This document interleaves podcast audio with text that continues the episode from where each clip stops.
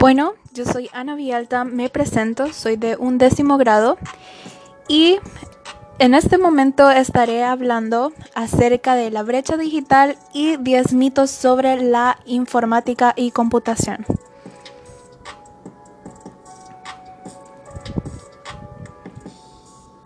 Como primer punto, tocaré qué es la brecha digital.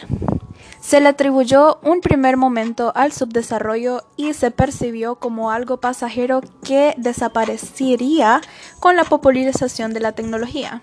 En cambio, la fractura persiste hoy a pesar de la comercialización masiva de dispositivos electrónicos con acceso a Internet. Las causas pueden ir desde el alto precio de los dispositivos mencionados hasta de conocimiento sobre su uso o al déficit de infraestructuras para su acceso. Al hilo de esto, repasamos los cuales son los tipos de brecha digital. Como primer punto, tenemos brecha de acceso. Se refiere a las posibilidades que tienen las personas de acceder a este recurso. Aquí entran en juego, entre otras, las diferencias socioeconómicas entre las personas y entre los países, ya que la digitalización requiere de inversiones e infraestructuras muy costosas para las regiones menos desarrolladas y para las zonas rurales. Como punto número 2 está la brecha de uso. Hace referencia a la falta de competencias digitales que impide el manejo de la tecnología. En este sentido, ir por poner un ejemplo, la UIT señala que hay 40 países en los que más de la mitad de sus habitantes no saben adjuntar un archivo a un correo electrónico. Como tercer y último punto, tenemos la brecha de calidad de uso. En ocasiones, se poseen las competencias digitales para manejarse en Internet, pero no conocimientos para hacer un buen uso de la red y sacarle el mayor partido posible por ejemplo, en lo relativo al acceso a información de calidad.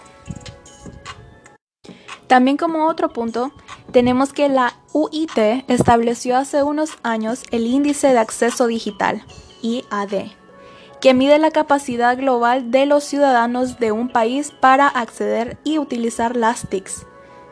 Este índice tiene en cuenta diversas variables agrupadas en torno a cinco categorías que son las siguientes. Calidad, infraestructura, conocimiento, accesibilidad y utilización. También tengo como punto referente las consecuencias de la brecha digital. La discriminación tecnológica constituye una forma de pobreza y exclusión social, al privar a una parte de la ciudadanía de recursos esenciales para desarrollarse y generar riqueza. Lo hemos visto con frecuencia durante la pandemia del COVID-19, al encontrarse numerosos estudiantes y trabajadores con dificultades para teletrabajar y seguir las clases online. A continuación, repasaremos los principales efectos de la brecha digital. Como punto número uno, incomunicación y aislamiento.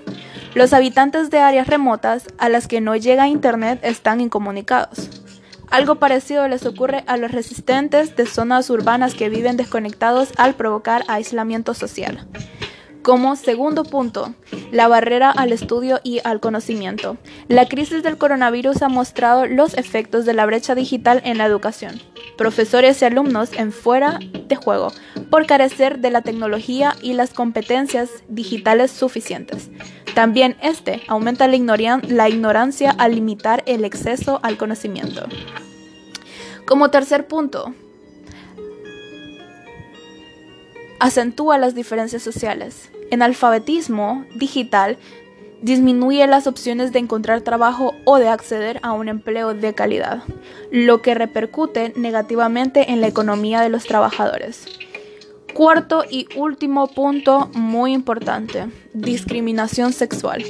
Como vimos al principio, la brecha digital perjudica más a las mujeres que a los hombres, lo que vulnera los principios de igualdad de género.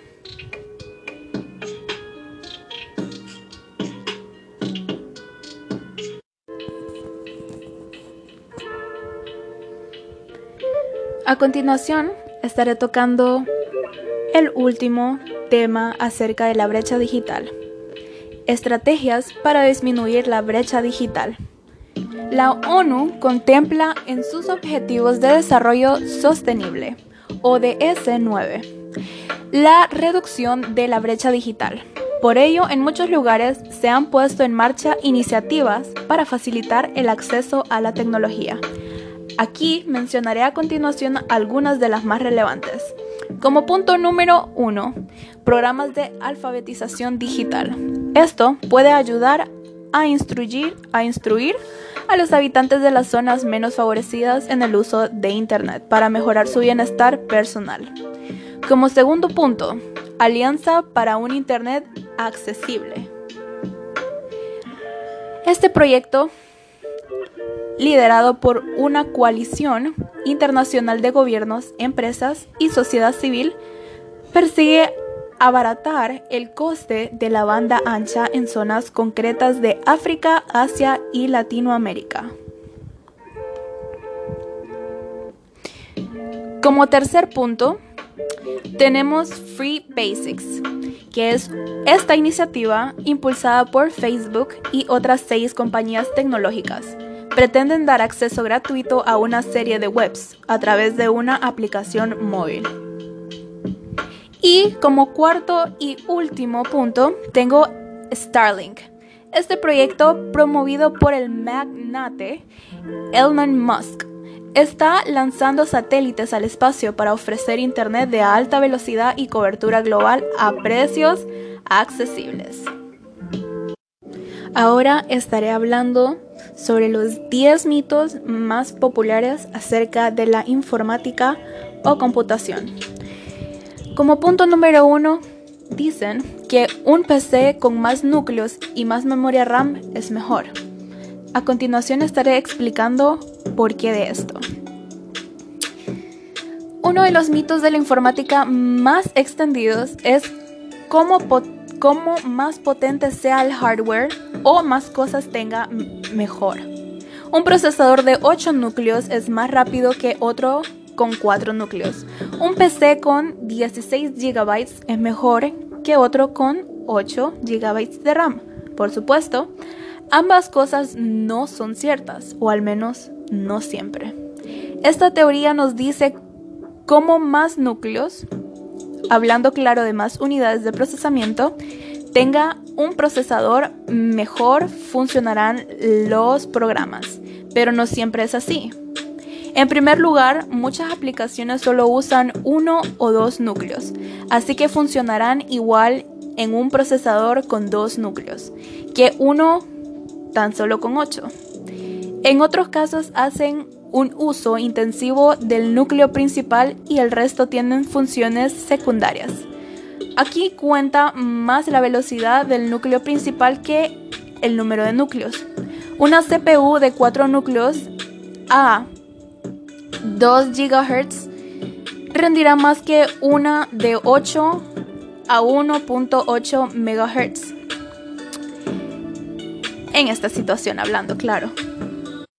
Como segundo mito, tocaré esto que dicen muchas personas. Si te montas tu propio PC, te sale más barato.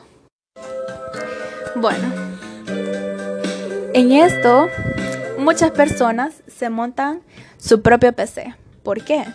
Dice la creencia popular que cuesta más barato.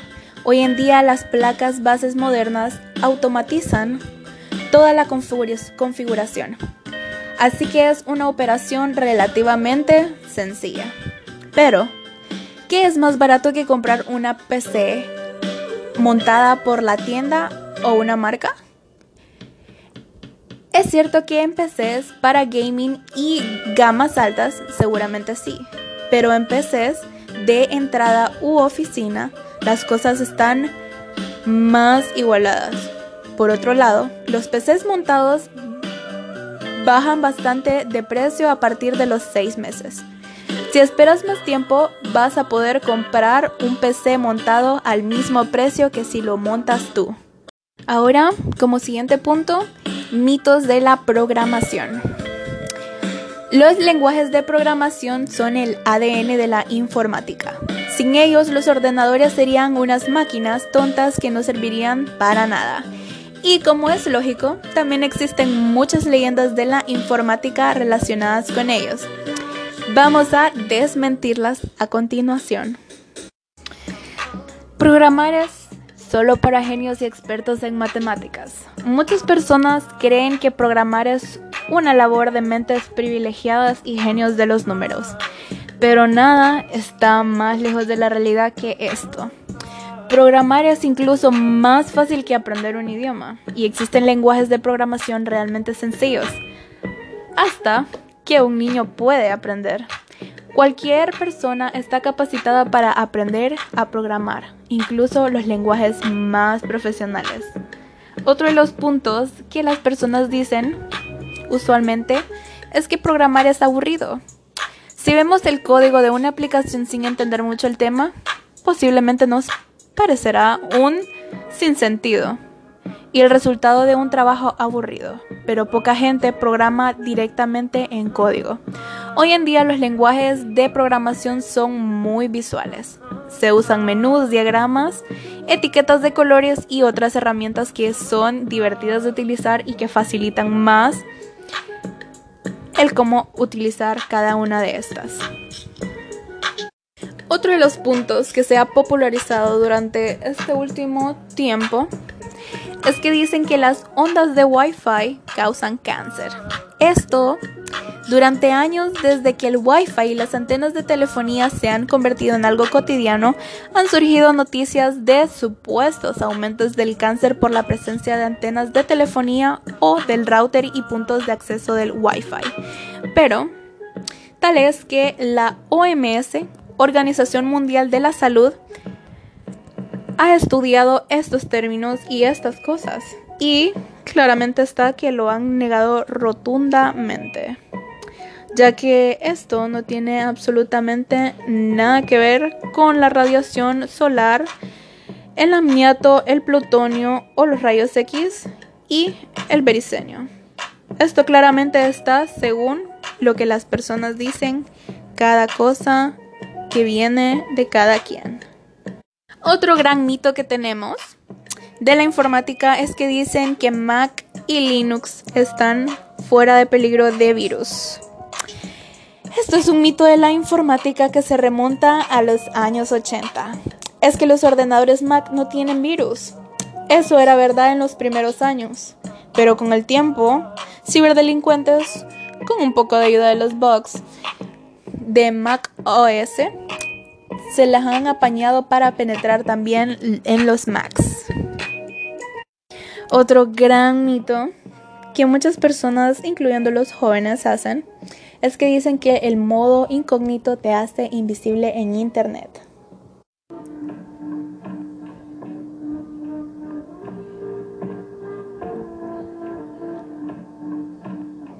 Hace unos años, los navegadores comenzaron a implementar un modo incógnito que supuestamente nos hacen invisibles al navegar por páginas web, así como nos lo vendieron y así lo creyó mucha gente. Si estás al día en internet seguro que ya sabes, pero siendo un mito de la informática que aún sigue creyendo la gente. Sencillo, el modo incógnito no te hace invisible, ni siquiera te permite pasar desapercibido. Lo que hace es no guardar dónde has estado en tu historial, no guardar las cookies y no guardar información introducida en los formularios. Pero esto realmente es totalmente falso. Como siguiente mito, si apago el portátil por la noche, alargo su vida útil. Afortunadamente, este mito de la informática poco a poco comienza a extinguirse a medida que nos hemos ido acostumbrando al funcionamiento moderno de los smartphones. Como los móviles, los portátiles modernos están diseñados para no tener que apagarlos nunca. Puedes dejarlos en reposo sin ningún problema y se encenderán al instante cuando lo necesites. Estudios llevados a cabo por expertos como John Delay no han encontrado diferencias en el hardware. Apagues o No el portátil por la noche. Así que no te obsesiones con el tema. Ya puedes usar el portátil como si fuese un móvil. Como siguiente punto de los mitos tengo, si saco el pendrive sin expulsarlo se borrarán sus datos. Es necesario utilizar expulsar un pendrive antes de sacarlo del ordenador. Si usas Windows 10, ya no. Una de las últimas actualizaciones de Windows 10 activa por defecto el modo expulsión rápida, que permite sacar el pendrive sin expulsarlo. En realidad, ya no es necesario desde hace tiempo. Los pendrives y otros dispositivos de almacenamiento USB, así como los SO, actuales protegen los datos y detienen la actividad en el puerto USB cuando no lo estás usando.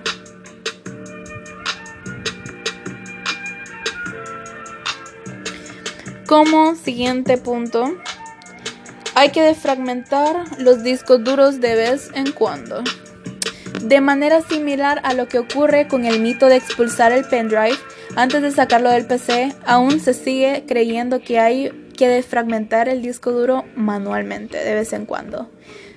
Pero esto realmente no es cierto.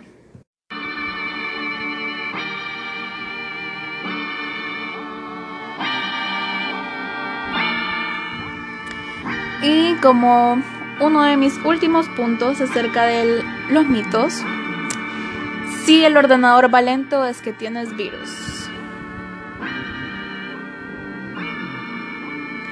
Si le comentas a alguien que últimamente tu ordenador va más lento de lo normal, lo más probable es que te suelte algo parecido a seguro tienes algún tipo de virus en tu computador. Pero en realidad, uno de los mitos de la informática más recurrentes es que los virus enlentecen a los ordenadores. Esto obviamente no es cierto. Hace unos años, pero ahora los ordenadores son muy potentes y los virus. En lugar de infectar, intentan espiar. Así que hacen todo lo posible para pasar desapercibidos. Aunque el malware consuma unos ciclos de reloj y un poco de memoria, en los potentes ordenadores modernos no lo vas a notar. Por, si, por eso siempre hay que usar un antivirus. ¿Acaso alguno de los puntos que toque se te hace parecido? Esto es muy importante de ver, ya que hay muchas cosas que realmente no nos percatamos, no nos damos cuenta acerca de nuestras computadoras y nuestra seguridad cibernética. Así que esto ha sido todo por este podcast. Espero que lo disfruten y que sea muy útil. Nos vemos y hasta la próxima.